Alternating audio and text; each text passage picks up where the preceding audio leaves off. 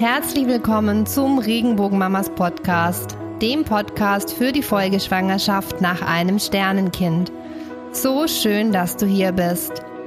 Mein Name ist Kerstin Ziegler. Ich bin selbst betroffene Sternen- und Regenbogenmama, Sozialpädagogin und Coach für die Folgeschwangerschaft. In diesem Podcast teile ich meine persönlichen und beruflichen Erfahrungen der letzten Jahre mit dir und wir erkunden, was die Folgeschwangerschaft so besonders macht. Mut ist Angst plus ein Schritt. Ich würde sagen, los geht's.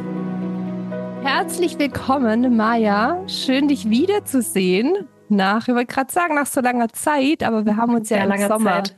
Im Sommer konnten wir uns ja sehen, genau, bei genau. Deutschlandbesuch. Ich freue mich sehr, dass du heute zu Gast bist im Podcast. Und ja, ich freue mich, dass ich dabei sein darf. Ja, ja, voll schön. Und über deine Erfahrungen mit deiner Regenbogenschwangerschaft berichtest, mit mhm. deinen Regenbogenschwangerschaften. Natürlich sprechen wir auch über die ja. aktuelle Schwangerschaft, denn die Maya ist gerade wieder schwanger mit ihrem zweiten Regenbogenkind.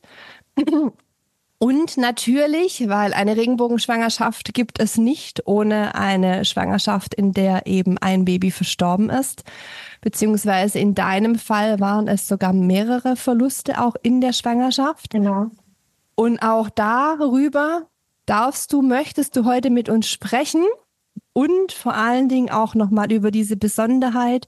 Du hast das alles erfahren mit schon einem Kind an der Hand. Genau. In diesem ja. Sinne freue ich mich sehr, dass du da bist und dass wir nun dieses, dieses Gespräch miteinander beginnen. Und zum Start des Gesprächs darfst du dich erst einmal hier vorstellen, liebe Maja. Dankeschön. ja, ich bin die Maja. Ich bin noch 32. Ich habe in weniger als zwei Wochen Geburtstag und bin Marktleiterin im Bio-Einzelhandel.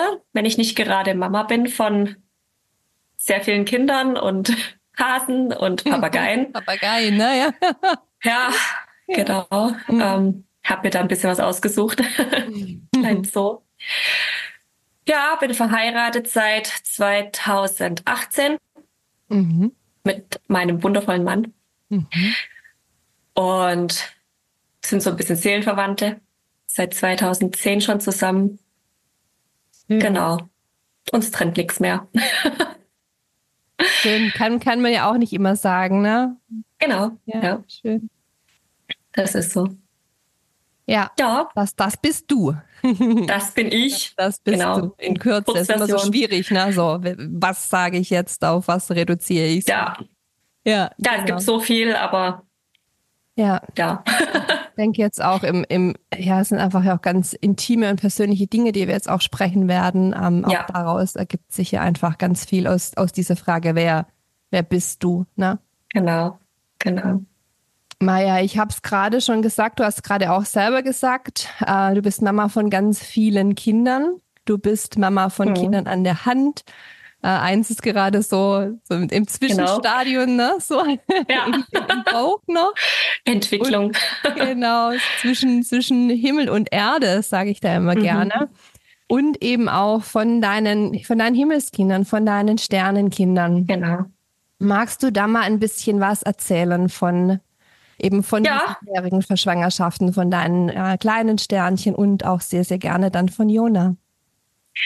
Ja, kann ich gerne erzählen. Ähm, angefangen hat das Ganze 2017 mit einem positiven Schwangerschaftstest. Das war wunderschön, gewollt. Und ja, wir waren so ganz naiv und haben uns gedacht, ja cool, gleich beim ersten Mal sozusagen, klappt alles und alles ist super und wir haben nicht lange drauf gewartet. Das hat vier Monate gedauert oder so. Also es war wirklich so cool, hat funktioniert. So wie man, so wie man denkt, wie es immer ist, gell? genau, so ja. typisch halt, ja. Und äh, ja, deswegen bin ich auch aus allen Wolken gefallen, als in der elften Woche ich dann mitbekommen habe, dass das Herz nicht mehr schlägt ähm, und das Kind sich schon resorbiert im Körper. Das heißt, ähm, es war eine Missed Abortion, also eine verhaltene Fehlgeburt. Ich habe nichts gemerkt. Äh, mir ging es nur ein bisschen schlechter, so Depri-Verstimmungen und das war es eigentlich auch schon. Kopfschmerzen hatte ich ein bisschen. Aber ich hätte niemals damit gerechnet, dass das Kind nicht mehr lebt. Man hört von Fehlgeburten von der fünften, sechsten Woche und da waren wir ja schon lange drüber. Ja. Und wir hatten ja schon einen Herzschlag, wir hatten äh, ein großes entwickeltes Kind und es war alles dran und es war ein kleines Gummibärle und dann war halt nichts mehr da.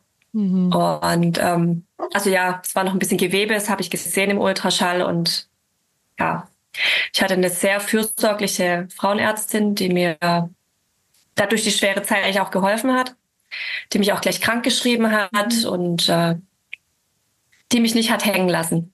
Ja.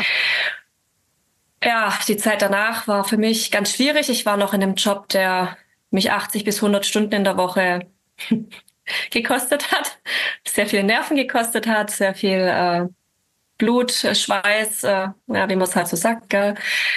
kurz vor dem Burnout, dann noch eine Fehlgeburt dazu, ähm, war schwierig.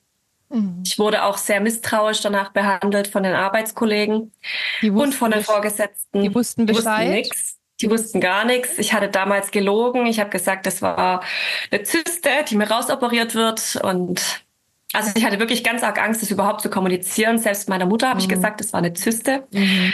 die rausoperiert wurde. Und deswegen bin ich zwei Wochen nicht äh, im Geschäft. Also Weißt du noch, ja. was dir Angst gemacht hat, Maja? Die Reaktion. Mir hat es Angst gemacht, wie reagiert mein Umfeld überhaupt mhm. auf eine Schwangerschaft? Wie reagiert das Umfeld darauf? Also wie werde ich überhaupt wahrgenommen dann? Werde ich als Mutter wahrgenommen oder werde ich als, ja, ist mir auch passiert, wahrgenommen? Ähm, ja, weil dieses ja, ist mir auch passiert, ist halt dieses Abwerten von einem Verlust und es war wirklich schmerzhaft für mich, ähm, weil ich sowas natürlich noch nie erfahren habe. Ja. Also ja, ja. Also dieses, es passiert so vielen und das ist normal und, und, genau. Und, ja, genau. Ja, und das ist halt im Einzelfall in dem Moment eben nicht so normal und nicht so ja. easy peasy. Ja.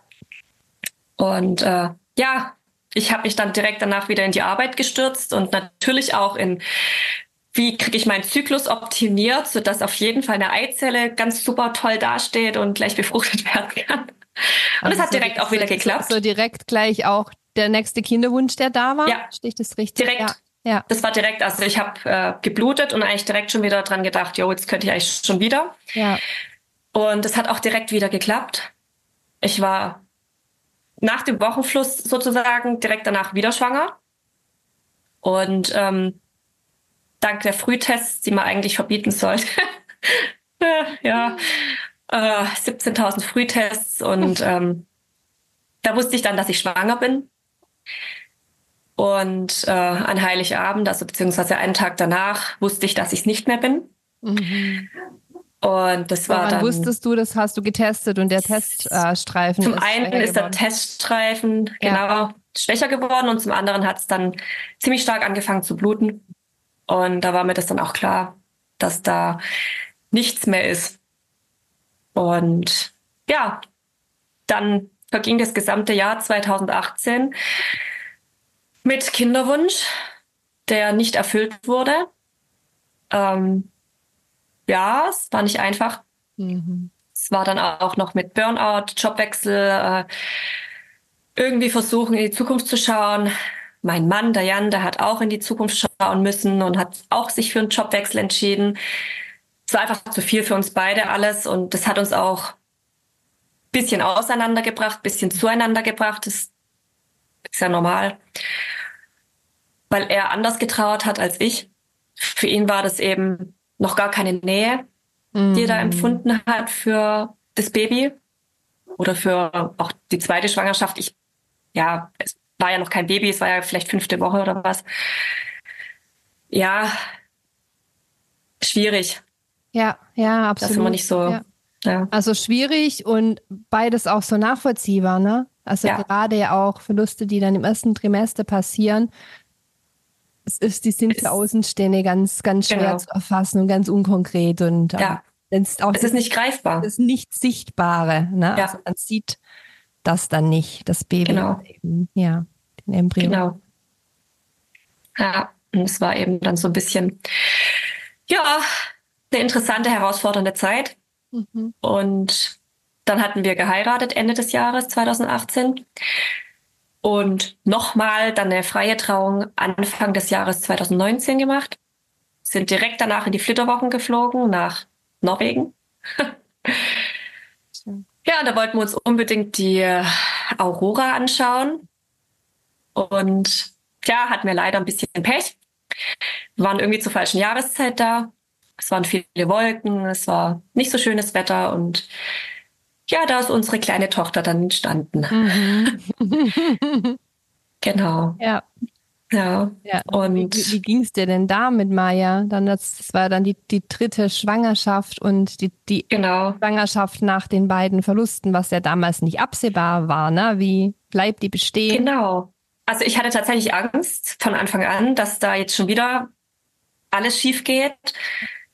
Ich habe mich reingelesen, ich habe geguckt, nach Symptomen gegoogelt. Ich hatte nichts. Ich war wirklich, das, also das, das Glück hatte ich, dass ich einfach gar nichts hatte.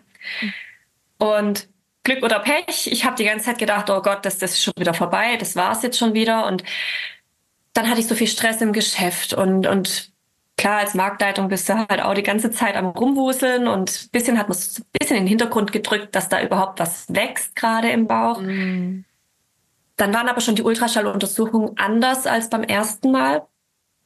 Es war, mh, hm, man hat direkt ein bisschen mehr gesehen. Also ich wusste dann erst, okay, so sollte das Baby aussehen und nicht so alienmäßig. Und ähm, so mit dem Wissen von dann habe ich es auch besser verstanden, dass die erste Schwangerschaft nur hätte schiefgehen können. Mhm. So blöd es klingt, also mit dem Rückdatieren, also ja, die erste Schwangerschaft wurde dann auch rückdatiert und ja, das ja. ist abgezeichnet dann schon. Genau. Ja. Genau. Und jetzt war es dann eben so, dass die dritte Schwangerschaft eben einfach, es war alles immer gut. Und die Frauenärztin war immer so zuversichtlich und hat immer gesagt, ja, sieht doch super aus, alles normal entwickelt und super und klasse. Und ja, hat mir richtig viel Mut gemacht auch. Und ja, nach der zwölften Woche hatte ich keine Angst mehr. Ah, spannend, ja, ehrlich? Ja. ja. Ich hatte keine Angst mehr. Ja. Auch hat mir eine Freundin dann noch äh, freundlicherweise noch so einen Tipp gegeben, du, es könnte immer noch was passieren. Und ich war danke aber so, nee. Tipp, ja. Genau, so, ja. danke. nee, ich habe gesagt, nee, mir passiert nichts mehr. Da passiert nichts, das weiß ich. Und ich war auch so zuversichtlich und ja, als hätte ich es gewusst einfach, äh, es ist auch nichts passiert. Ja, sie lebt und ähm, ist über vier Jahre alt jetzt und ist gesund und munter und mhm. ja, das ja. war einfach, ja. Ja. Ja. Genau. Positiv. Naiv vielleicht, aber ja. Ja, auch das, was wir ja hören. Du, mir ging das nicht anders. Also ich hatte ja mhm. vor der Schwangerschaft mit Lara, hatte ich ja auch den, den diesen frühen Verlust, ne, wo auch so ganz genau. letztendlich positiver Test. Drei Wochen ja. später dann eben Blutungen. Wir waren zu der Zeit im Urlaub. Ähm, ja, völlig überfordert. Was passiert da jetzt gerade überhaupt? Was ist das jetzt ja. überhaupt? Und als ich dann in der Schwangerschaft mit Lara über diese zwölfte Woche ging, dann war mhm. das safe. Ne? Ja, dann war das einfach genau. safe. Ja. So, weil ja, das eine ist mir schon passiert. Man hört eben auch in der Regel eigentlich nur von diesen zwölf Wochen, diese scheinbar ja. magische Grenze und in diesen zwölf Wochen kann was passieren. Und danach ist die genau. Wahrscheinlichkeit genau. ja so gering. Genau. Also von ja. Jetzt höre ich dich fast gar nicht mehr. Ah, Moment, warte mal. Jetzt geht's wieder, das war gerade ein Wackelkontakt. Abgehakt. Ja, danke ja. schön. Ja, manchmal, wenn ich ans Mikro komme, ja. Genau. Äh, ich sagte, also von dem her kann ich das voll, voll nachempfinden. Ja. Ja, genau. Ja. Eben. Ja, bei mir war das, war das wirklich auch ähnlich, ja. Würdest du sagen, dass diese Schwangerschaft mit deiner Tochter da ein Stück weit auch das Vertrauen dann ausgeheilt hat? Oder war das halt eher so, hm, ich bin jetzt über diesen zwölf Wochen und es passiert was Neues? Oder Ne, und, und deswegen ist jetzt diese Ängste weniger. Ich glaube ja, tatsächlich, weil ich dachte, hat geholfen. Ich dachte wirklich, ja, gut, also wie oft passiert überhaupt was danach? Also Statistik, also ich bin ziemlich rational dann rangegangen. Statistiken sagen 0, keine Ahnung, 1 Prozent passiert noch was und das war für mich dann okay, weil ich gesagt habe, nö, das wird mir nicht passieren. Ja. Ja. Ja. So naiv, wie man halt ist. Ja. Ja. Und es, ja, genau, es, es passiert ja auch vielen nicht, aber es, es mhm. passiert halt doch. Ne? Genau. Das ist einfach so, dass. Ja. Wir haben hier keine 0%, beziehungsweise genau. keine 100% Garantie. Ja. Genau.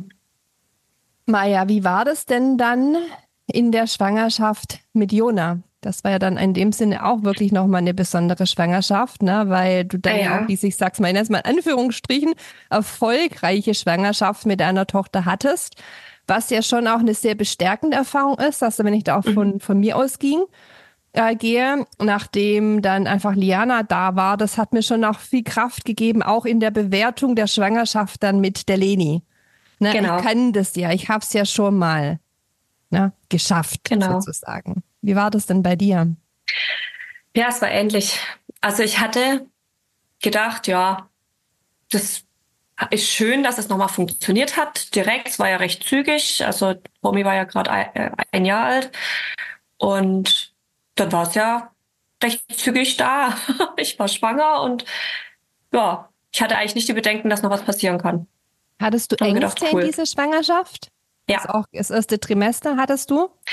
Das erste Trimester gar nicht. Die haben sich erst danach eingestellt, die Ängste. Ja, spannend. Ja. Und das fand ich tatsächlich auch total spannend, weil das, das erste Trimester war mir so ultra schlecht. Mir ging es wirklich schlecht. Also mir ging es von Woche 6 bis 18, also äh, mir ging es richtig schlecht. Und äh, ich habe gespuckt und ich habe gedacht, nee, wie, das kann nicht sein. Deswegen ging es mir auch das erste Trimester gar nicht, also mm. Ängste technisch schlecht, mm. weil ich mhm. gedacht habe, also, wenn es so übel ist, dann muss ich schwanger sein. Ich habe in der 13. Woche schon einen Bauch gehabt, wie in der 25. Woche. Also das war ultra groß. Wir haben immer gedacht, das wären Zwillinge. Also das war wahnsinnig. Ja, und deswegen hat man uns auch so ein bisschen gewundert, dass es erst Mädchen hieß, dann hieß es Junge. Also wir wussten nicht, wird es jetzt ein Mädchen oder ein Junge? Irgendwas wird es ja wohl werden. War uns dann auch, auch egal. Ähm, wir hatten genug Namen für einen Kreissaal vorbereitet. Ja. Mhm. Und die Ängste kamen dann ganz extrem kurz vor Mutterschutz.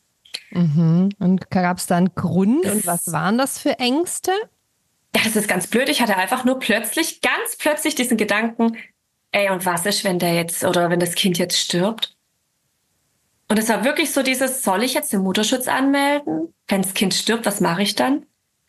Und ähm, dann habe ich die E-Mail abgeschickt und klar, logisch, Mutterschutz gegangen und alles, aber das war wirklich die ganze Zeit seitdem das Gefühl, irgendwas passiert noch.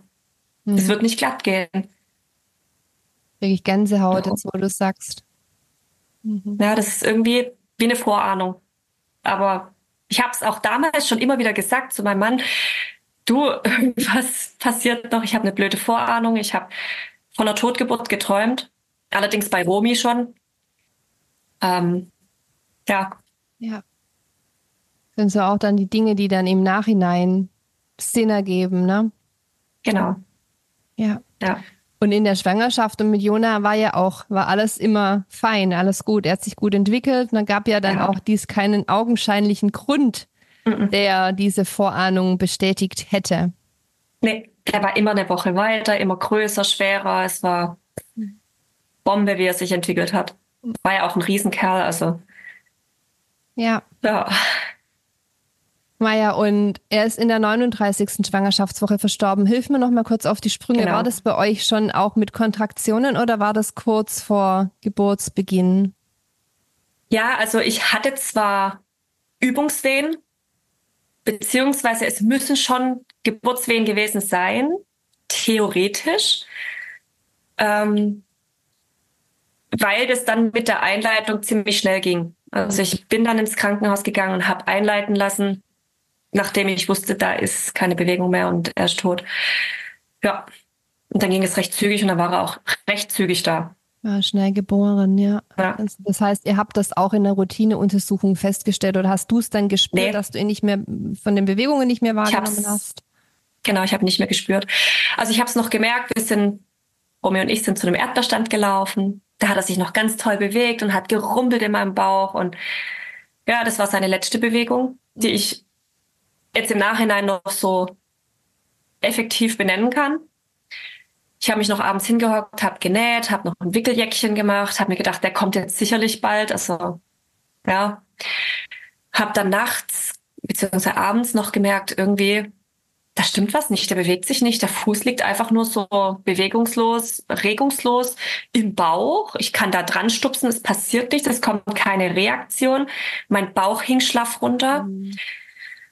Dann habe ich mich hingelegt, ich habe nichts gesagt, ich habe mich hingelegt und habe irgendwie, ich habe schon gewusst, dass mir ist eiskalt den Rücken runtergelaufen, mein, mein Kreislauf ist ganz kurz zusammengesagt und ich wusste, das Kind ist tot.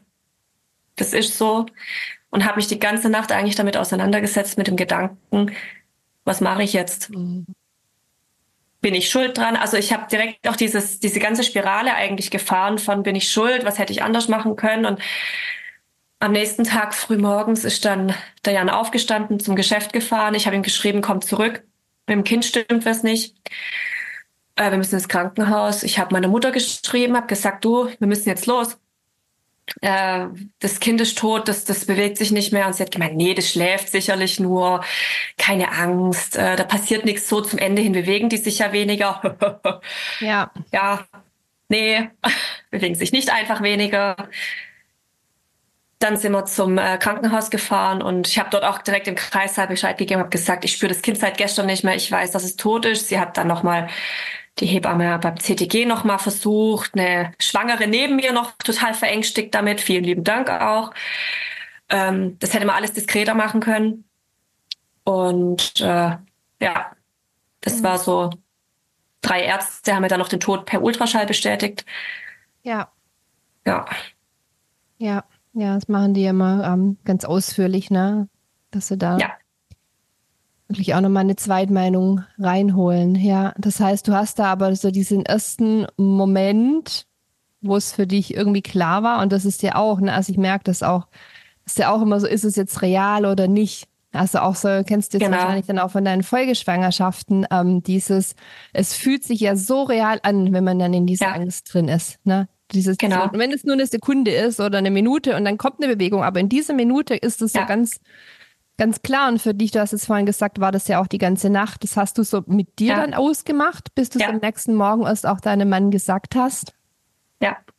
Hm. Ich habe das komplett mit mir ausgemacht. Ich musste das mit mir selber ausmachen. Ich wusste nicht, was ich sagen soll. Mhm. Ja. Ja. Ja, vielleicht auch so ein, wenn ich es ausspreche, dann wird es auch mhm. nochmal anders real, gell? Genau. So, dann müssen wir was machen, dann reagieren wir, dann geht's los. Genau. Was machen wir dann? Gehen wir dann in die Klinik? Ist dann die Geburt? Ja. Ja. ja.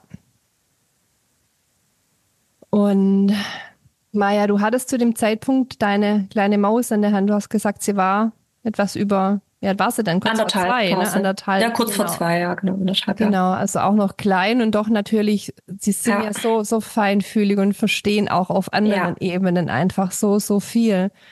Wie war ja. das denn dann für Sie auch und also für beide? Ich meine, für Sie kannst du jetzt nur sprechen und dich reinfühlen, aber für euch auch dann nochmal als, als Eltern mit Kind an der Hand, äh, ihr das auch nochmal zu erklären, hey, dein Bruder ist verstorben, auch, ne, einfach das Baby ist jetzt nicht mehr da. Wie seid ihr denn ja, also, umgegangen? Und vielleicht hast du auch Tipps für andere Eltern. Ja, wir hatten 2021 ja noch diese Corona-Phase wo ja eh sowieso alles immer abgeschottet war und man durfte das Kind nicht mitnehmen, man durfte Kinder nicht in das Krankenhaus mitnehmen und oh, ja, es hat sehr viel kaputt gemacht, glaube ich, bei vielen. Und wir hatten Glück, wir konnten uns alle zusammen als Familie verabschieden. Da hat das Krankenhaus ähm, bisschen was geregelt. Und dadurch das heißt, konnte Romy auch. konnte kommen und konnte ihn sehen. Genau, Romy durfte ihn noch sehen in der Abschiedshalle. Es war halt total kalt. Logisch, es ist halt ein ja, kalter Raum. Und ja, sie durfte ihn nochmal anfassen. Wir haben auch Fotos mit ihr und dem Jona und zusammen und wie sie ihn streichelt. Und das war die erste Begegnung, ist einfach wunderschön gewesen. Sie ist hingegangen. Hallo kleiner Bruder und Tschüss, kleiner Bruder. Also sie hat schon sehr gut gesprochen, muss man dazu sagen. Sie war sprachlich schon immer sehr weit. Deswegen konnte sie auch sich schon verständigen und auch schon sehr viel verstehen. Ja, das war dann schon nicht schön anzusehen. Den Eindruck, dass es, dass das irgendwie auch geholfen hat, auch, auch ihr, dass dieses, dieses Sehen auf das Baby, ja. das ist ja auch manchmal so, man, man hört es ja leider immer noch, ne? Äh, ja. Wie du Man soll die dein Kinder nicht. mitbringen. Genau. Ja. ja. ja. Traumatisieren dann mit dem Anblick. Genau. Des, des ja, also das, das kam tatsächlich ganz oft von Verwandten. Wir würden doch die Kleine traumatisieren und wir sollen sie nicht auf den Friedhof mitnehmen und wir sollen sie nicht whatever. Mhm. Wir sollen noch nicht so oft über Jona sprechen und für uns war das vollkommen klar von Anfang an, dass Jona zu unserer Familie gehört, dass wir über ihn sprechen. Wir haben in der Woche nach seinem Tod schon Bilder aufgehängt und alles zugekleistert mit Bildern und Postern und was man halt so macht. Sie war immer mit dabei bei jedem Friedhofsgang. Sie hat immer auch Tschüss gesagt zum Jonas. Sie hat bei jedem Ritual, das wir eingeführt haben und vielleicht auch schon wieder fallen gelassen haben, sie war immer dabei und hat dann so das Ritual mit dem Singen abends zum Beispiel auch mit eingeführt und das ist einfach schön. Also sie denkt immer an ihren Bruder und. Auf irgendeine Art und Weise mhm. ist auch immer da. Ja, ja, ja. Hm, das heißt, mitnehmen, zeigen, erklären, begleiten, ne? Genau. Ja. ja. Und ja, dieses, also gerade bei uns war es ja nie in, diese, in dieser Situation. Bei mir war ja eben die Lara meine große und dann kamen die Mädels mhm. nach. Aber ich kann mir das genau in dieser Kombination, es ist schon ein Kind in der Familie. Es ist einfach auf so vielen Ebenen falsch, es dann wegzuschweigen, weil sie hat ja, ja miterlebt. Genau. Also sie hat ja die schwangere Mama miterlebt und wie genau. es sagte, also das kommt dir an beim Kind, dass da jemand war. Ja. Und wenn ich dann genau. so tue, als wäre da niemand gewesen, was, was macht das? Ja. Ne? Ich bin falsch. Das ist der genau. Schluss, der dann gezogen wird. Irgendwas stimmt genau. mit mir nicht. Ich bilde mir das ein. Und das höre ich tatsächlich auch von äh, Regenbogenkindern in unserer Generation.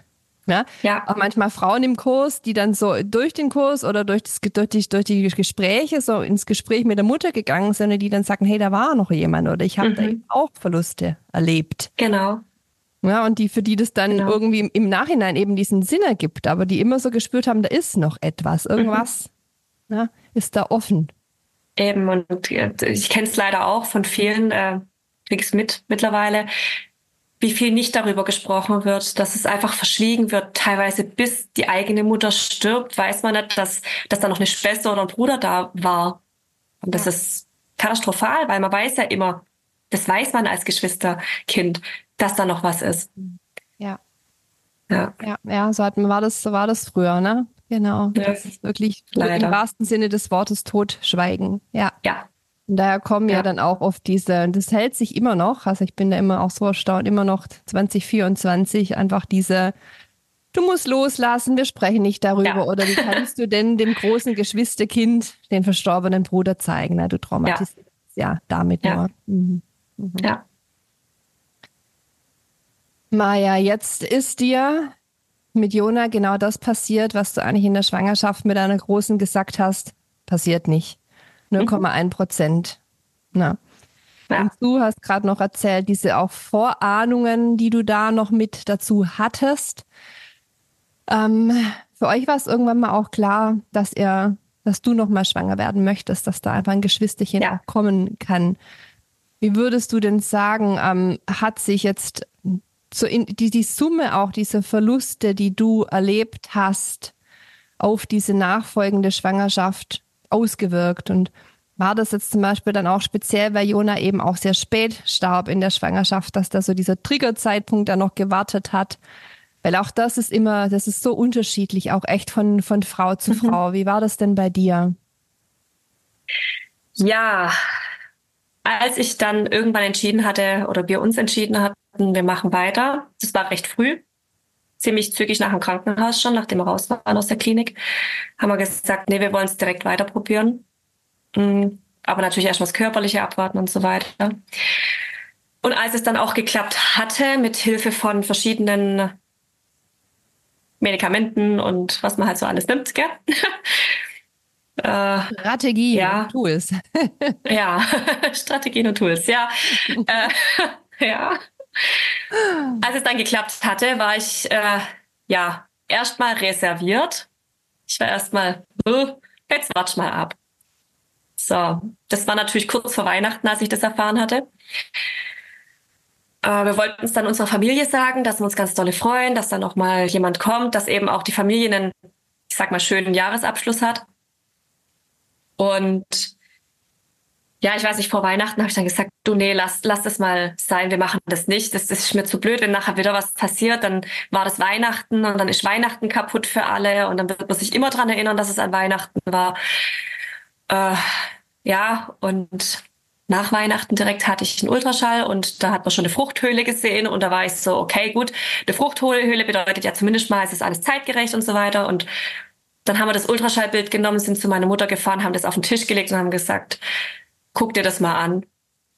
Und dann hat sie geweint vor Freude und meine Schwägerin war da, die hat auch geweint vor Freude. Und dann war das für uns erstmal so, pff, gut, jetzt habe ich erstmal meine Unterstützung. Ja, also so dieser kleine Kreis an Frauen, den man halt einfach auch braucht.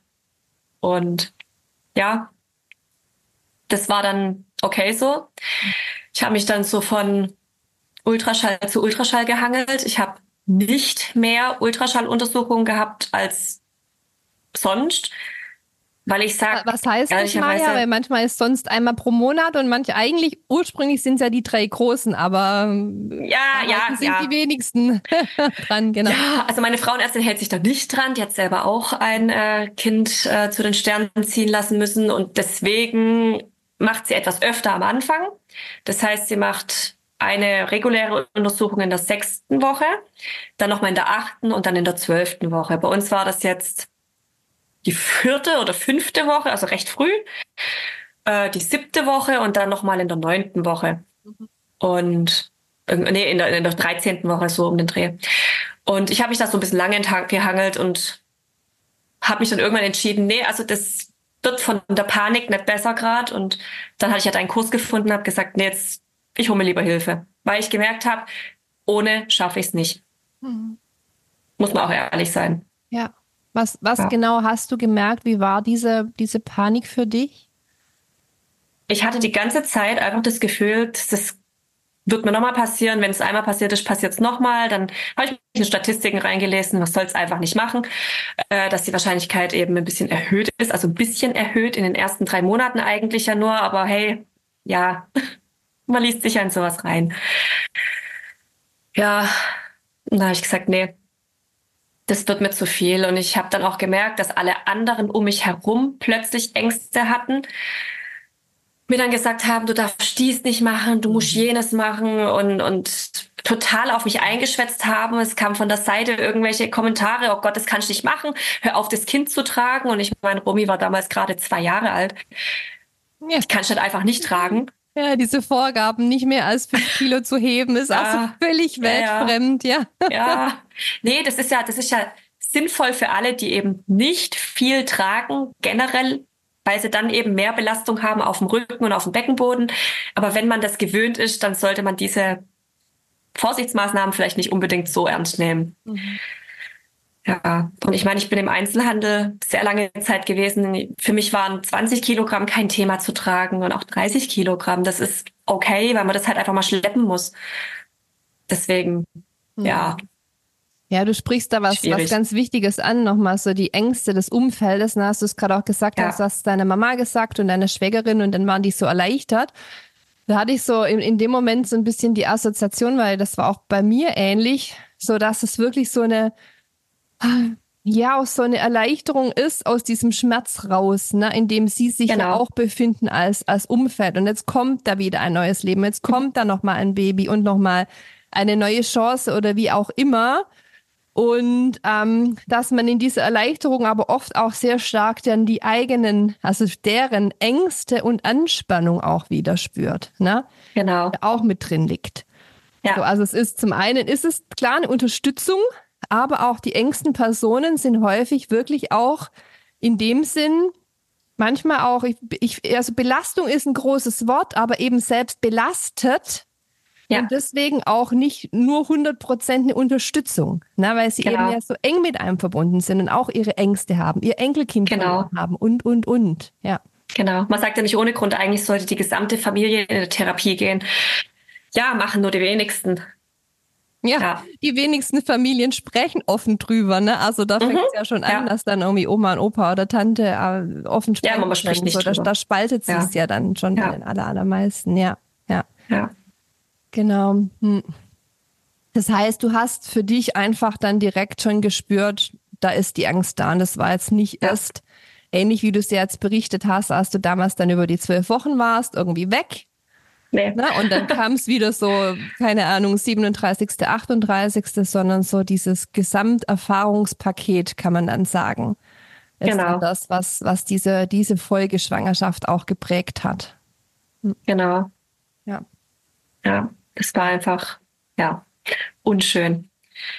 Es hat sich ja dann auch so gezogen, dass ich äh, in dieser Folgeschwangerschaft dann auch Blutungen bekommen hatte, Oh ja, ich erinnere mich. Mhm. Oh ja, genau. Lange 15. Auch, ne? Woche, ja. ja 15. Woche bis 22. Woche. Also es war wirklich sehr lange. Es hat angefangen mit Sturzblutungen im Urlaub. Klassischerweise, aber zum Glück in Deutschland. Äh, da kommt man ja dann in Krankenhäuser recht einfach die wir dann auch nur sagen könnten, ja, es könnte ein Hämatom sein oder ein Amnionstrang. Ich natürlich gleich gegoogelt, was ist ein Amnionstrang, äh, krieg dann erstmal hier, ja, das könnte dem Kind äh, den Hals abdrehen, die Nabelschnur abdrehen, äh, den Arm abschnüren. Ja, don't Google, better Google. Ja, Googeln ist die blödeste Idee. ist so nachvollziehbar, aber es ist einfach die blödeste ah. Idee, ja. Ja. Ja. ja, gut. Und es war zum Glück nur ein Hämatom. Haha, nur. Äh, das Hämatom war genauso groß wie das Kind und ein Kind in der 15. Woche hat halt schon große, große Maße. Äh, und so groß war das Hämatom. Und ja, also im Nachhinein äh, waren wir uns, also sind wir uns nicht mehr ganz sicher, ob das vielleicht nicht doch eine Zwillingsschwangerschaft war. Ah, ja. äh, weil zum einen die Schwangerschaftstests sehr, sehr stark waren, anfangs schon direkt. Und zum anderen, weil am Ende der Schwangerschaft die Plazenta eine Zwillingsplazenta war. Also es waren zwei Plazenten aneinander. Ah, ja. Und da wussten wir jetzt nicht, und das hat auch uns kein Arzt beantworten können, ob das jetzt eine Zwillingsplazenta ist oder halt irgendwie eine gesonderte Form von ganz besonderer Plazenta, die sich zweigeteilt hat. Was es eigentlich so ja nicht gibt. Ja. Mhm. Wir sagen immer, Jona hat uns ein Stückle Plazenta mitgegeben. Stimmt, stimmt. Schöner ja. Gedanke, ja. Mhm. Ja. Ja, und dann, wie gesagt, diese sieben Wochen durchgehend Blutungen mit Sturzblutungen, mit also es war wirklich heftig und dann diese Panik jedes Mal, wenn ein Schwall Blut kam und die Ärzte, die gesagt haben, da kann man nichts machen, was soll man denn machen? Wir können eh nichts aufhalten und ich war so, oh Gott, nicht nochmal. Ja. Ja. Es ist so spannend, weil das echt einige Frauen betrifft, dass sie in ihrer Folgeschwangerschaft Blutungen haben. Und meine Erklärung ist da wirklich, dass es, dass es diese emotionale Komponente, die ganz unbewusst ja. auch abläuft, ne? oder Körperinnerung, die aufbricht. Mhm. Dass es das ist, also auf irgendeine Art und Weise eine Form von Stress und das sich so zeigt, weil das ist wirklich sehr ähm, ja, auffällig oder es kommt sehr, sehr häufig vor, dass diese Blutungen ja. da sind und dass man es dann eben auch ja, Hämatom oder whatever, ne, so dann medizinisch erklärt. Ähm, ja, das ist so meine, meine persönliche Erklärung auch mit dazu. Und ja, es kann ja schon durch Stress kommen. Natürlich doppelt fies in der Folgeschwangerschaft ja. zu sein, weil ähm, was wir ja machen und was wir auch im Kurs machen, ist natürlich einen Umgang mit diesen Ängsten zu finden, wenn die im Kopf sind, wenn die nicht rational sind. Aber ja, genau. wenn tatsächlich dann Blutungen hast oder wenn tatsächlich auch etwas mit dem Baby ist, sein sollte, ne, sich dann zu regulieren in ja. einer Folgeschwangerschaft. Bei dir natürlich in einer Schwangerschaft nach dann einfach mehrfachen Verlusten. Ja. ja. da muss man auch so ein bisschen die Erwartungen checken. Was ist da dann in diesem Bereich überhaupt noch möglich? Ja. Genau. Ja.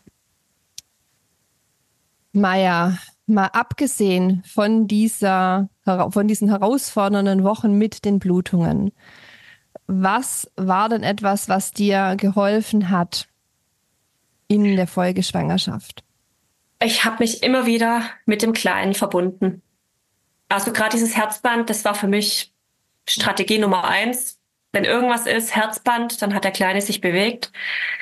Ähm, und das hat einfach geholfen also das war das Heilendste, dass ich einfach in Verbindung wieder gegangen bin. Es hat mir in den vorherigen Schwangerschaften immer geholfen, egal zu welcher Zeit. Ich bin immer in Verbindung gegangen mit den Kindern. Ja, und das dann bei der fünften Schwangerschaft eben auch. Ja, ja. ja. Schön. Das heißt, hast du so ein bisschen auch ein Gefühl schon bekommen dann von ihm in deinem Bauch, ja. wer das, wer da ist. Das passiert ja auch ja. ganz stark, ne, durch die, ja. Durch dieses äh, in Verbindung gehen und auch diese, diese Verbindung zu fördern, ja. Mhm. Genau. Maja, was eine Frage ist, die viele auch äh, interessiert, eben dadurch, dass Jona ja so spät auch verstorben ist in der Schwangerschaft, ähm, im geburtsreifen Zeitraum. Wie war das denn bei dir? Hast du mit der Option gespielt, in äh, die, die, die Folgegeburt dann einleiten zu lassen? War das irgendwie ein Thema oder möglicherweise gar auch über den Bauch zu gebären? Sind die Ängste dann jetzt da wirklich auch stärker geworden oder vielleicht auch wieder weniger? Auch hier ist ja so alles, alles irgendwie möglich in den Erfahrungen. Ja, also ich war von Anfang an, hatte ich gesagt, okay, nee, also über 37,0 gehe ich nicht. War für mich von Anfang an klar. Ja, ich habe es nicht entschieden am Ende. Das hat er dann selber entschieden. Der ist ja dann in der 36 plus 1 ist er dann geboren. Ah, ehrlich. Äh, ja, ja, da kann man vorher. ja, dein, dein, Wort in seinem Ohr, ne? Ja, ja, ich, ich habe gesagt, auf gar keinen Fall gehe ich. Äh, nee, und es war ja dann äh, auch diese Hitzephase, wo wir da zwei Wochen lang 37 Grad hatten. Mein Körper konnte nicht mehr. Ich konnte wirklich gar nicht mehr. Ich habe keinen Bock mehr gehabt. Ich lag die letzten zwei Wochen nur noch im, auf dem Sofa mit einem Ventilator vorm Gesicht und habe versucht, irgendwie zu überleben. Und ähm, das Gespräch in dem Krankenhaus, in das ich dann gegangen bin, war auch eher sehr ernüchternd. Der Arzt, der mir dann gesagt hat, ja, aber Sie wissen ja schon, 37.0, die Kinder, die kommen, können auch Komplikationen und sonst was bekommen und irgendwelche Krankheiten. Und ich war so, ja, aber alles ist immer noch besser, als dass mein Kind stirbt. Nochmal. Ähm, ja, das war so ein bisschen ernüchternd, weil die Ärzte natürlich, sie haben ja recht, je länger das Kind im Bauch bleibt, desto gesünder und desto besser ist es fürs Kind. Ja, aber es ist halt mit der Erfahrung, dass man eben ein Kind tot zur Welt gebracht hat, in der späten Woche eben nicht mehr so einfach zu, also zu sagen, ja, ich mache das jetzt einfach. Ich lasse es jetzt drauf ankommen, weil man eben einfach diese Angst hat. Und deswegen, ja, ich war von Anfang an, nee, auf gar keinen Fall über 37,0 und Bauchgeburt wäre für mich gar nicht in Frage gekommen, weil ich total panische Angst habe vor Operationen. Äh, ja, und die Risiken äh, sind mir dann doch etwas zu heftig. Mhm. Das heißt, genau. eine geplante Einleitung wäre für dich dann the way to go gewesen. Ja, ja. genau. Mhm. War alles schon geplant in dem Krankenhaus und ist halt anders gekommen. Mhm. Und ja, das, genau. das habe ich tatsächlich habe ich gar nicht mehr auf dem Schirm, meine Liebe. Das, ja, das ja, war ganz das plötzlich. Das, ja. Äh, ja, und war dann aber alles fein mit ihm? Weil das ist ja auch eine also 36. Woche für das eine Kind ist wie es fürs andere, auch mit diesem 37. Woche früher holen. Das ist halt, beruht halt alles auf diesem auf diesem ja, ET. Ne? auf diesem erfundenen ja. Termin. Wie, wie genau ist genau. der jetzt? Und äh, ja. Also genau. sagen wir mal so, ich glaube, dass sowohl Jona als auch Mats sehr viel weiter waren, als dieser Termin da so ähm, behauptet hat. Äh, Jona war ja mit dreieinhalb Kilo und 56 Zentimetern definitiv kein Baby, das ich noch zwei Wochen hätte austragen können. Ähm, und Mats war mit seinen drei Kilo und 52 Zentimetern definitiv einfach schon fertig. Also definitiv. Ja, ja. Und ähm, hatte da auch gar keine Bedenken jetzt irgendwie, dass irgendwie das Kind zu klein oder zu leicht auf die Welt kommen könnte. Auch nicht drei Wochen vorher. Ich habe gesagt, nee, also warum sollte es? Und ich wusste ja schon, also der wird auf gar keinen Fall Ende August kommen. Es wird Anfang August, das wusste ich einfach. Ja. Mhm. Und dann kam er mit seinen drei Kilo und ich dachte mir, ja gut, okay, ist doch ein ausgewachsenes Baby. Die waren alle auch total überrascht, haben gesagt, wow, vier Wochen früher, so schwer. Ist doch alles super. Also ich meine, ja, ja. Das ist ja eh ein Geburtszeitraum. Das kann alles vier Wochen früher, drei Wochen später ist ja, ja, ja, das heißt, er genau. war auch, war alles fein. Dann ja, nicht war fein. Werden, das ja auch nochmal dann so echt die Horror. Horrorsituation ja. ist, ne, wenn es dann nicht. Ja, wir wurden schon ein bisschen getrennt. Mhm. Ähm, nach drei Tagen hat er Gelbsucht bekommen und dann waren wir nochmal fünf Tage lang auf der Neo-Intensiv. Diese Trennung hat, hatte mich sehr zum äh, Knabbern gebracht. Äh, das war schon sehr heftig war ich doch eher so, okay, ich möchte nach Hause. Ich habe wirklich von, vom ersten Tag an gesagt, ich möchte gerne nach Hause. Ich will nach Hause. Ich will nicht mehr im Krankenhaus bleiben. Ich habe Angst, ich habe Panik. Ich möchte nach Hause. Und dann hieß es, nee, es tut mir leid, Sie können gerne bei ihm bleiben oder alleine nach Hause gehen. Da habe ich gesagt, ich gehe ganz sicher nicht ohne mein Kind nach Hause. Nicht nochmal. Mhm. Und äh, ja, dann bin ich dort geblieben, aber er war halt immer in diesem Gerät, wo man halt Kinder reinlegt, wenn sie Gelbsucht haben. Und dann ist er da unter Blaulicht gewesen. Wir konnten in der Zeit nicht bonden. Wir konnten nicht kuscheln miteinander. Und das ist ja genau das, auf was ich mich so dolle gefreut hatte. Oh ja. Mhm. Ja, ich hatte zum Glück sehr, sehr liebevolle Ärzte, die mir gesagt haben, hey, wenn Sie das Bedürfnis haben, Sie können jederzeit den Kleinen rausnehmen, drücken Sie auf die Pausetasche. Also ich wusste dann auch, wie das Gerät funktioniert und ja, aber trotzdem diese eine Woche, sage ich mal, die erste Woche seines Lebens, die ich verpasst habe, mehr oder weniger, ja, die habe ich sehr lange nacharbeiten müssen. Mhm. Ja. Was, bedeut, was bedeutet Nacharbeiten, Maya? Hast du da konkret was gemacht oder meinst du einfach noch verarbeiten müssen? Verarbeiten. Mhm. Ich muss es verarbeiten. Also es war auch traumatisierend auf eine andere Art und Weise, weil man eben einfach nicht direkt nach Hause gehen kann, nicht nach Hause gehen kann mit, mit dem Kind. Und ja, die Große war ja schon fast drei und hat dann gesagt, bleibt der Mats jetzt auch im Krankenhaus, wird er jetzt auch beerdigt und oh ja. Ja, mhm. natürlich es betrifft ja nicht nur uns, also nicht nur uns Eltern, die schon Panik schieben und Angst haben, sondern dann eben auch noch ein Kind, was da sitzt und sagt, müssen wir jetzt nochmal auf eine Beerdigung gehen. Und mhm. ja, die nimmt es sehr, sehr mit, die Kinder. Das darf man einfach auch nicht vergessen. Ja. Ja. Ja, ne, und das ist also diese, diese Doppelbelastung. In dem Moment hat man ja gar nicht dann die Kapazität, eigentlich da zu sein und dieses, dieses ja. kleine Kind noch mitzuregulieren. Genau. Wenn man selbst eigentlich in so einem, ja, in so einer, in so einer Lähmung sich befindet, ne? Genau. Ja. ja. Also das war schon, ja, schwierig. Das war auch noch eine Frage, Maya, die ich hatte. Wir haben jetzt ja. über deine große Tochter in der Trauerzeit gesprochen, aber in der Erfahrung auch von, von anderen Mamas, die eben schon ein Kind an der Hand haben und das jüngere Geschwisterkind dann stirbt und sie nochmal schwanger werden. Da bekomme ich immer wieder rückgemeldet, da gibt es keine Literatur, da gibt es keinen Austausch. Nein. Und die, genau. diese Folgeschwangerschaft, ne, und jetzt in eurem Fall dann diese Geburt, wenn der Kleine dann nicht nach Hause kommt oder das Geschwisterchen, mhm. das löst ja auch was in den großen Kindern aus. Wie, wie war das denn bei euch mit eurer großen Tochter? Was hast du da wahrgenommen? Und auch hier nochmal die Frage, gab es etwas, was euch konkret da geholfen hat? Ja, also wir haben sehr, sehr, sehr viel miteinander geredet. Die Große hat ja schon sehr deutliche, kluge Fragen stellen können. Und ja, sie hat alles Was hat sie da gefragt, bekommen. Maya, zum Beispiel? Wie das denn überhaupt passieren kann. Also klar, sie hat sich erstmal für den Vorgang von der Geburt interessiert, von für den Vorgang von wie entsteht ein Kind. Das waren erstmal die ersten Fragen. Und warum stirbt ein Kind im Bauch? Ähm, wird es nochmal passieren? Ja, ich konnte ihr da nicht antworten, nein, auf gar keinen Fall. Ich habe ihr gesagt, das passiert eben manchmal und manchmal passiert es auch zweimal, dreimal. Das kann man nicht so genau sagen. Und sie weiß ja, dass sie schon ein großes Geschwisterchen im Himmel hat. Also wir haben das große Geschwisterchen Elia genannt. Ähm, ja, und das ist für sie so, ja, einfach normal, einfach, dass, dass sie auch Geschwister im Himmel hat. Das ist für sie jetzt nicht irgendwie ein Tabuthema. Sie redet da ganz frei drüber und das ist okay.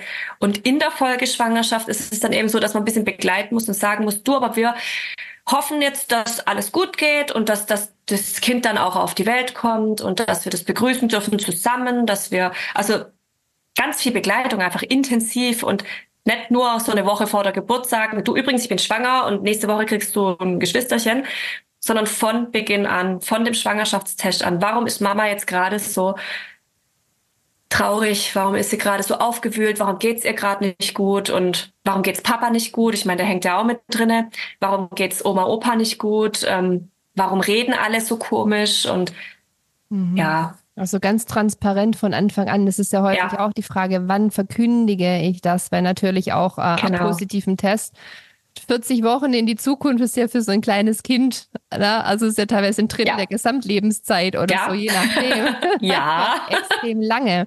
Aber da würdest du sagen, ja. was für euch das Richtige ist, die früh mitzunehmen, um eben auch deine Empfindungen und die Empfindungen ihres Papas zuordnen zu können. Ja, unter anderem war es ja auch wichtig, weil ich ja dann auch die Blutungen hatte, dass sie weiß, ich kann jetzt manche Sachen nicht mehr machen.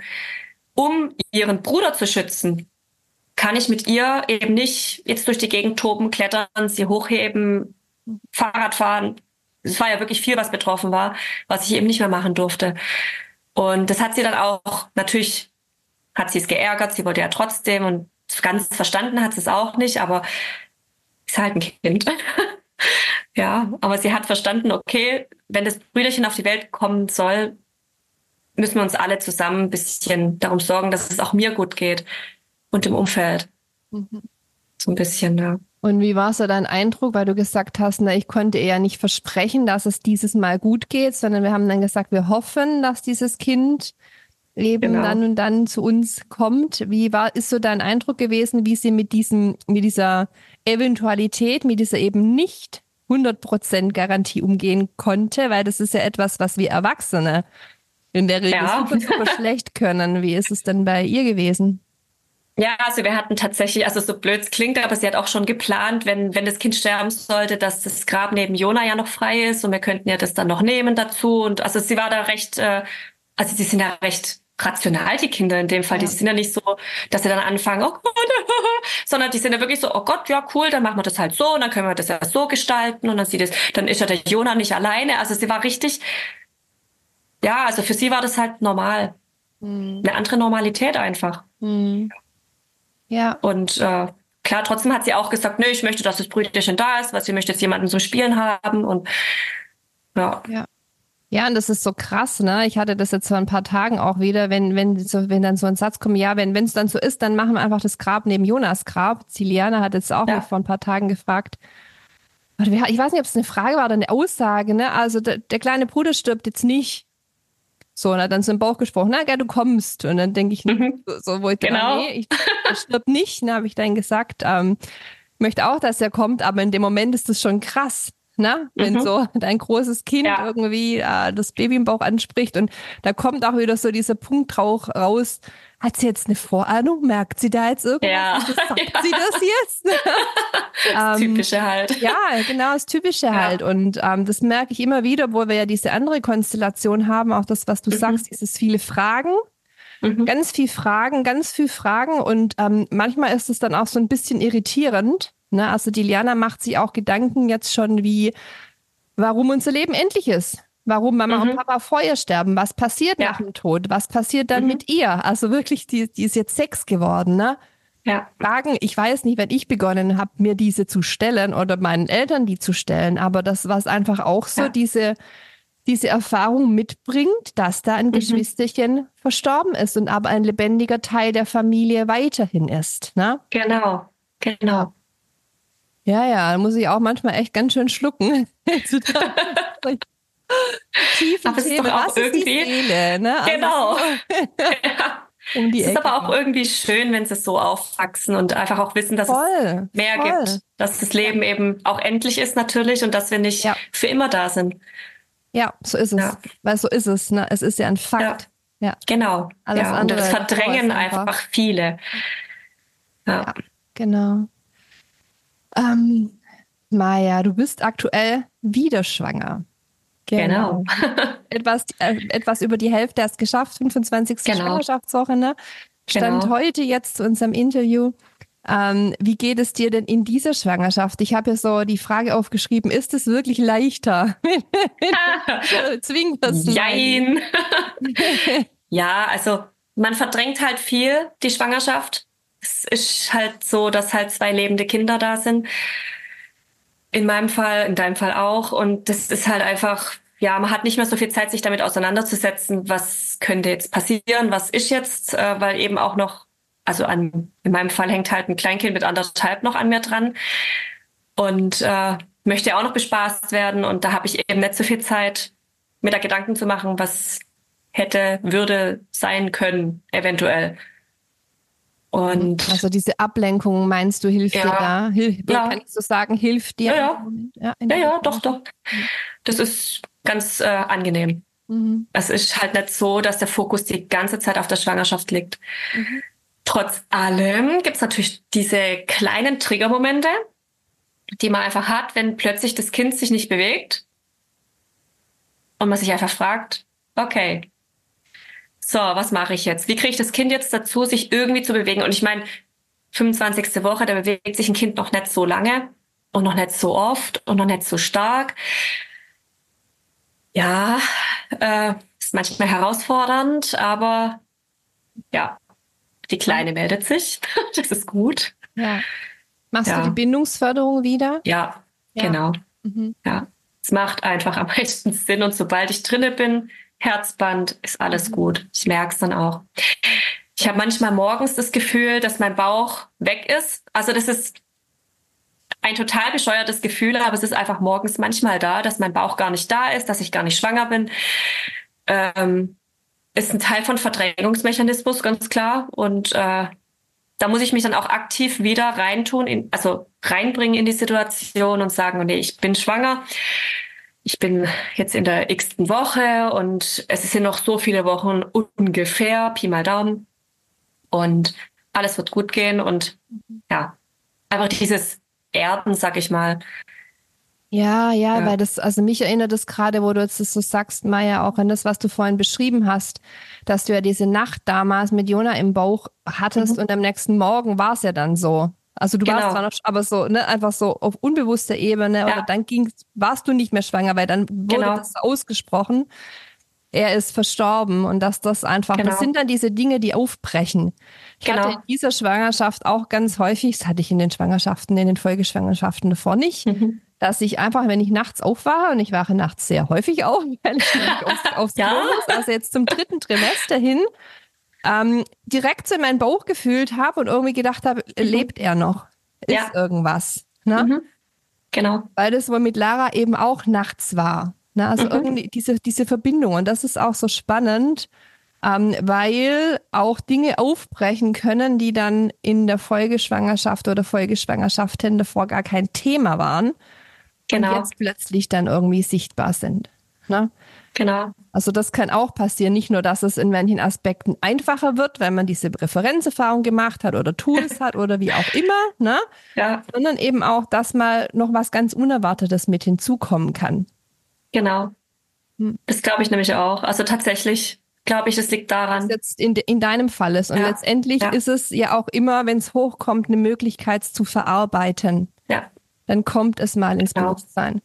Genau. Fühlt sich scheiße an, ist nicht ja, schön. Muss man aber, aber halt durch. Es darf, es darf, verarbeitet werden. Ja, so, ja genau. Ja. Maja, ich meine, du bist jetzt 25. Schwangerschaftswoche, ähm, aber magst du mal teilen, hast du jetzt etwas anders gemacht in dieser Schwangerschaft? Machst du also von, von Vorsorgeuntersuchungen? Ähm, es hat sich da was verändert zur Folgeschwangerschaft davor und auch im Hinblick auf die Geburt, falls das schon ein Thema ist. Kann auch sein, die ist noch völlig, völlig weit weg.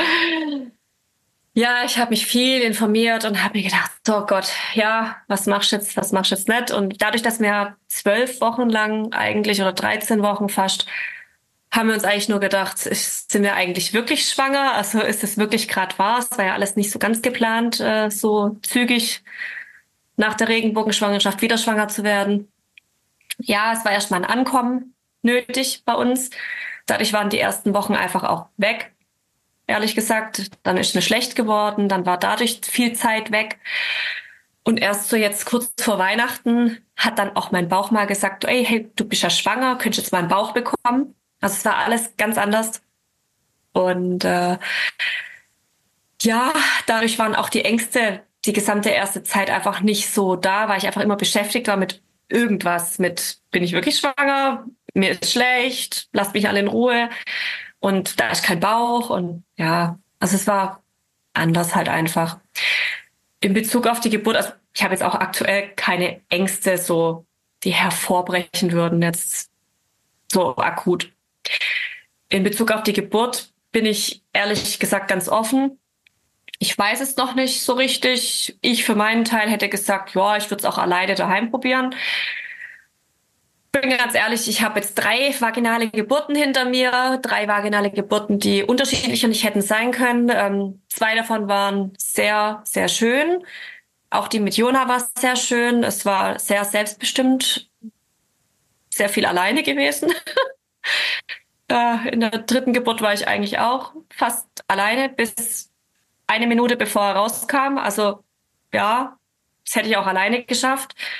Und deswegen ist es eigentlich für mich so, ja, ich muss jetzt nicht unbedingt in die Klinik. Und für den Jan ist es allerdings wichtig, weil er einfach Panik hat, dass mir oder der Kleinen was passieren könnte.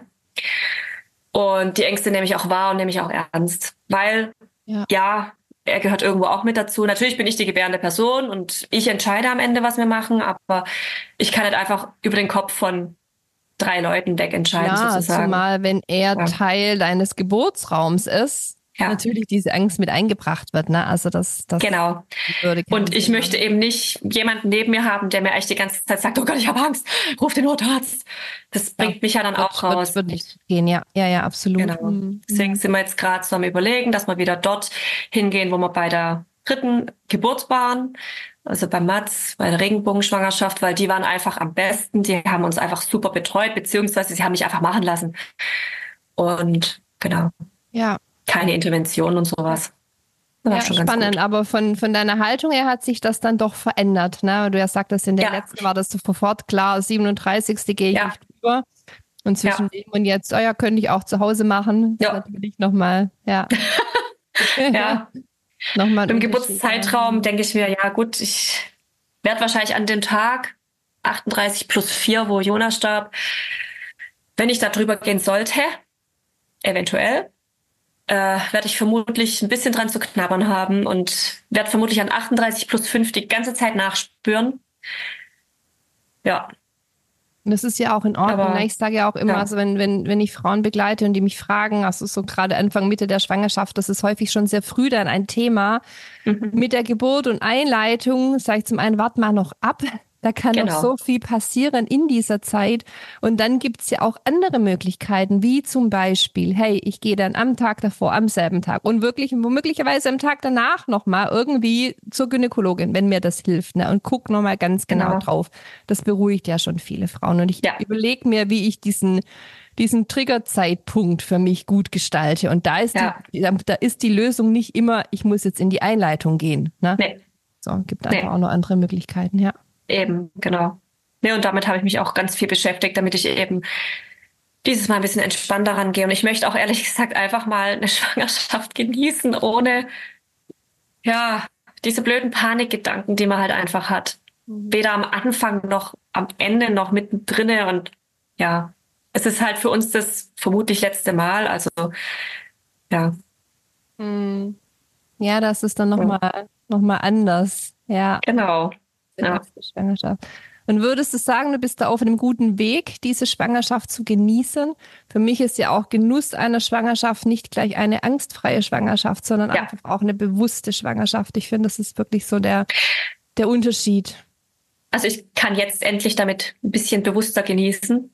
Es war ja wirklich die Anfang, also die erste Halbzeit, sag ich mal, war ja eher so, boah, ja, lasst mich alle in ja, Ruhe damit und, und so. ankommen. Klar, ja. wenn das so ein überrollt oder überrascht. Ja. Ne? ja, ja, ja. Ja.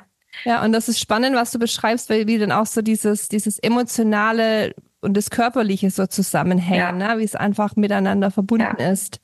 Und genau. je mehr sich dann in der inneren Haltung löst, äh, sich, sich auch körperlich löst oder bei dir jetzt der Bauch dann anfängt zu wachsen oder das Gefühl zum Baby sich nochmal verändert, wie auch immer, ne? Mhm.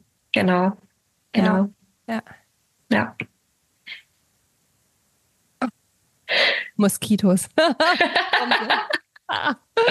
Liebe Maja, gibt es denn noch etwas, was du gerne in diesem Kontext heute teilen möchtest, jetzt zum Abschluss unseres Gesprächs? Ja, ich ähm, führe mit meinem Mann oder leite mit meinem Mann zusammen einen Sternenkinder-Gesprächskreis oder Sternenelterngesprächskreis, besser gesagt, in Ludwigsburg beim äh, Frauenkompetenzzentrum nennt sich das Ganze. Und ähm, das machen wir alle zwei Wochen dienstags. Wir haben eine große WhatsApp-Gruppe. Da teilen wir dann meistens auch die Inhalte, was würden wir besprechen oder mhm. worum geht's denn mal wieder? Themenabende kannst, kannst, kannst du sagen, was ihr da, was ihr da, wie, wie kann man sich das so vorstellen? Genau. Also wir machen, äh, wir setzen uns auf den Boden, also tatsächlich erden wir uns also so richtig, weil ich finde so so Gesprächskreis, man denkt immer so, alle hocken im Kreis, man sitzt auf so kalten klinischen Stühlen und äh, dann hat man vielleicht eventuell einen Tisch in der Mitte oder halt auch nicht und und dann klotzt man sich an und dann ist man so ein bisschen so, oh, was soll ich jetzt sagen? Nee, also so machen wir es nicht. Ähm, wir haben gesagt, nee, wir möchten, dass das alles gemütlich ist und wenn man sich erdet und auf dem Boden sitzt, dann ist man einfach in Verbindung mit einem Element, was einfach für uns alle wichtig ist. Und ähm, wir fühlen uns einfach auch wohl auf dem Boden. Wir sind halt immer noch Höhlenmenschen. und ja, ähm, wir bauen uns da so eine kleine Höhle. Also es ist eher ein abgedunkelter Raum, einfach damit man auch sich wohlfühlen kann. Und wenn man mal weint, nicht direkt sich denkt, mhm. oh, jetzt sieht es ja jeder. Ähm, weil es gibt auch Menschen, die einfach damit ein Riesenproblem haben, wenn andere Menschen sehen, dass sie weinen. Ja. Oder dass es ihnen gerade nicht gut geht oder ähnliches. Und so gestalten wir das eigentlich auch sehr gemütlich mit ein paar Kerzen. Es ist angenehm warm und es gibt Tee dazu und dann holen wir erstmal alle ab und sagen, okay, wenn ihr wollt, könnt ihr erstmal was sagen. Wenn ihr nicht wollt, müsst ihr nichts sagen. Ihr könnt auch einfach nur da sein und zuhören. Äh, es gibt keine Verpflichtung zu reden. Und ja, das ist bisher eigentlich immer ganz gut angekommen und bisher hat auch jeder seine Geschichte erzählt. Irgendwann. Ähm, genau. Ja, manchmal was, bemalen was wir Steine. Themen, weil du sagtest, manchmal so, haben ja. wir da auch Themen. Das würde mich nur interessieren. Genau. Wir machen dann sowas wie, äh, wie gedenkt man einem Sternenkind? Also ganze Basic-Themen, sag ich mal, oder auch äh, welche Rituale hat, hat man. Und jetzt vor Weihnachten haben wir dreimal an den Tagen, weil einfach die Zeit oft fehlt. Ich meine, wir machen schon knapp drei Stunden Gesprächskreis teilweise und das ist halt wirklich schon lange und ja, trotzdem fehlt manchmal einfach die Zeit und man hat ein Thema und reißt es nur an. Und gerade vor Weihnachten war es eben dieses, wie binde ich mein Kind an Weihnachten ein? Ähm, wie überlebe, also wirklich überlebe ich die Weihnachtstage ja. und auch Silvester. Ja.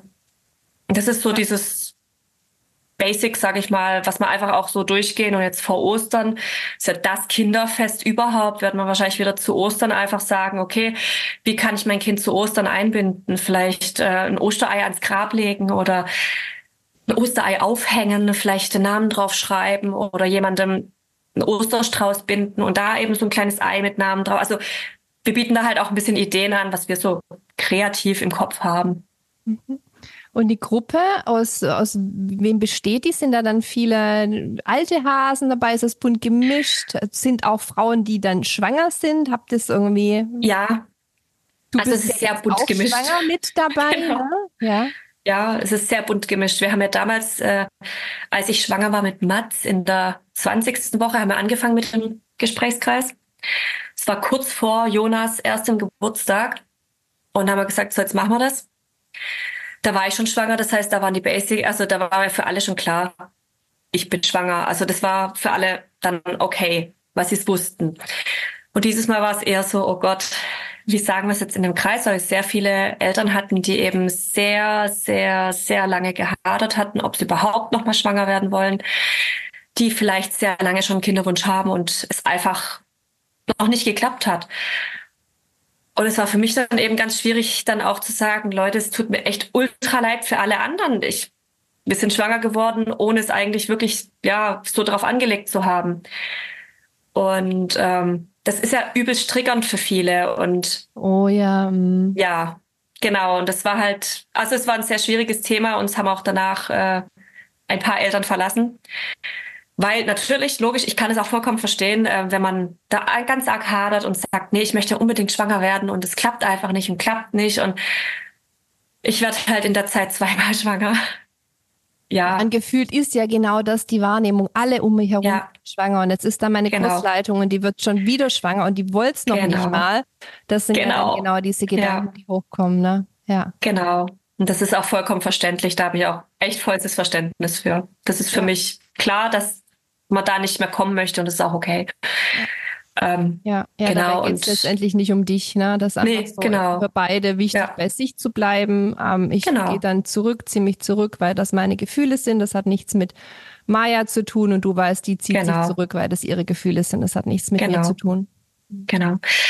Ja, und deswegen hatten wir damals auch gesagt, dann machen wir jetzt im wöchent, äh, zweiwöchentlichen Wechsel, äh, dass der Jan da ist, dass man eben nicht mit einer schwangeren Frau konfrontiert ist. Und äh, dann bin ich eben alle zwei Wochen, äh, beziehungsweise alle vier Wochen dann da. Mhm. Genau, also das ist dann. Ah, dann haben die die Möglichkeit auszusuchen, genau. entweder, wenn du mit dabei bist oder nicht. Ja, ja, ja. okay, super. Genau. Schön. Ja, und das ist so eine kleine Gruppe, also es ist unterschiedlich. Die alten Hasen, die haben teilweise keine Zeit mehr, weil sie alle schon wieder Kinder bekommen haben. Und mit vielen Kindern ist es halt einfach, also manche haben jetzt halt schon drei lebende Kinder, manche haben das erste lebende Kind bekommen und das ist halt einfach für viele dann eben sehr schwer, überhaupt noch einen Rhythmus zu bekommen und abends sich die Zeit zu nehmen für das Sternenkind, weil die muss man sich nehmen. Also man muss auch sagen, aktiv, nee, ich brauche das jetzt. Mhm. Da wird sehr viel noch verdrängt und da habe ich auch noch, bin ich noch nicht so ganz so weit, wie wir das machen können, dass die auch wieder teilnehmen können, weil es einfach, ja, wie holt man die wieder zurück? Mhm. Zoom, ja. ist immer ein bisschen schwierig, aber genau. Ja sind sehr viele. Braucht ein anderes, anderes Format dann wahrscheinlich genau. als das, was für die Eltern ja. dann auch in der Akut und in der ersten Zeit genau. wichtig und genau. richtig ist. Ne? Also kriegt es auch als, als Feedback von Frauen, die zum Beispiel die, die Kurse parallel laufen haben, die bei mir den Regenbogen ja. Masturbie in der Vorbereitung machen und dann aber noch in der Trauerbegleitung sind oder einfach sich mhm. mit, mit Standkindeltern austauschen, dass die auch dann irgendwann mal so dieses Gespür kriegen, ich mö möchte da mehr raus weil es jetzt gut ist, ja. auch dieses, die Geschichte zu wiederholen, diese Geschichte zu hören, mhm. mich über diese Geschichte zu verbinden. Genau. Das macht mir ab einem Punkt vielleicht sogar auch wieder Angst. Ne? Genau. Und dann braucht es, und das ist ja auch richtig, ne? ist einfach auch Entwicklung. Genau. Genau, der Weg geht ja weiter. Anderes, ja. Ja. Der Weg geht weiter und das ist auch vollkommen in Ordnung. Also, da ist man ja niemandem böse. Das ist ja gut so. Es ist gut, dass es weitergeht irgendwie. Ja. Genau. Du darfst mir voll gerne eure, was nicht, ob ihr eine Webseite habt oder deine E-Mail-Adresse, na, das werde ich alles in Schick die Show Notes genau. packen für die Leute Landkreis. Welcher Landkreis? Ludwigsburg? Ludwigsburg, genau. Wir haben aber auch viele aus Heilbronn, Tübingen, Leonberg. Also das ist, ja. wer kommen magisch gerne eingeladen. Ja.